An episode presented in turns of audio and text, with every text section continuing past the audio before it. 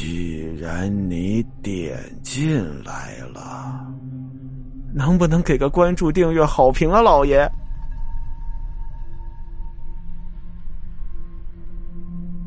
一根头发。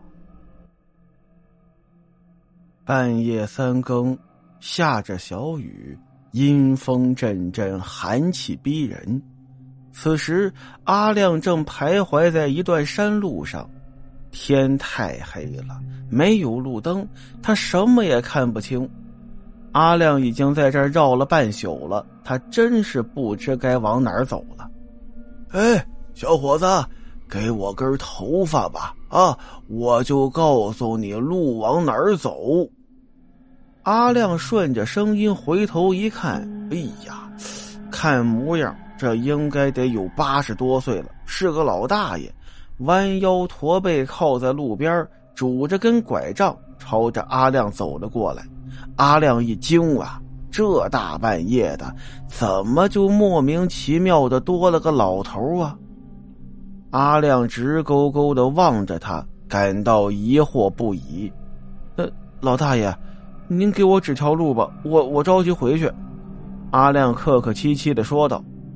老头一步步的走了过来，阿亮看清楚了他的脸，这是一个很慈祥、很和蔼的老头。小伙子，你从这条路。一直往里走，尽量跑快点可别回头，就能跑出去了。呃，另外，你给我你的一根头发吧。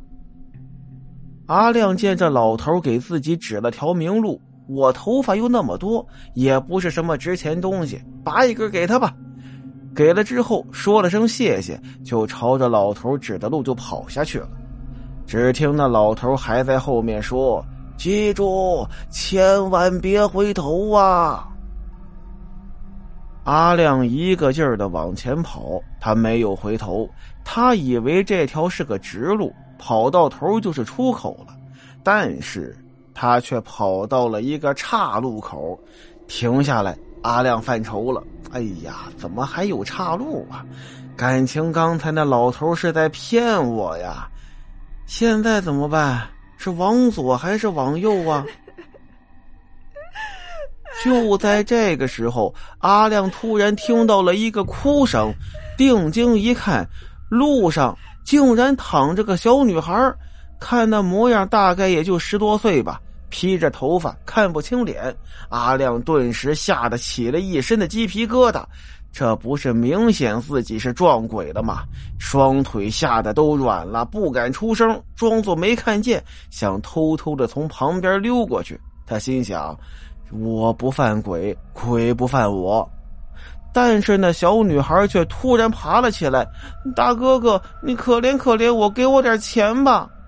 阿亮一听，这女鬼居然问自己要钱，不知道打了什么主意，心想。还是掏点钱给他吧，买命也行啊！那小女孩接着又说：“大哥哥，你别怕，我不是鬼。你刚才是不是看到一个老头了？那是我爷爷，他每天都把行人指到我这边来，让我装鬼吓唬他们要钱。要是要不到钱，我回家就得挨揍。”说着呀，这小女孩哭得更惨了。阿亮看着小女孩说的这么可怜，并不像是在说谎。回头看看她，小女孩面色红润，长得又是很可爱，根本不像恐怖小说里描述的那么吓人。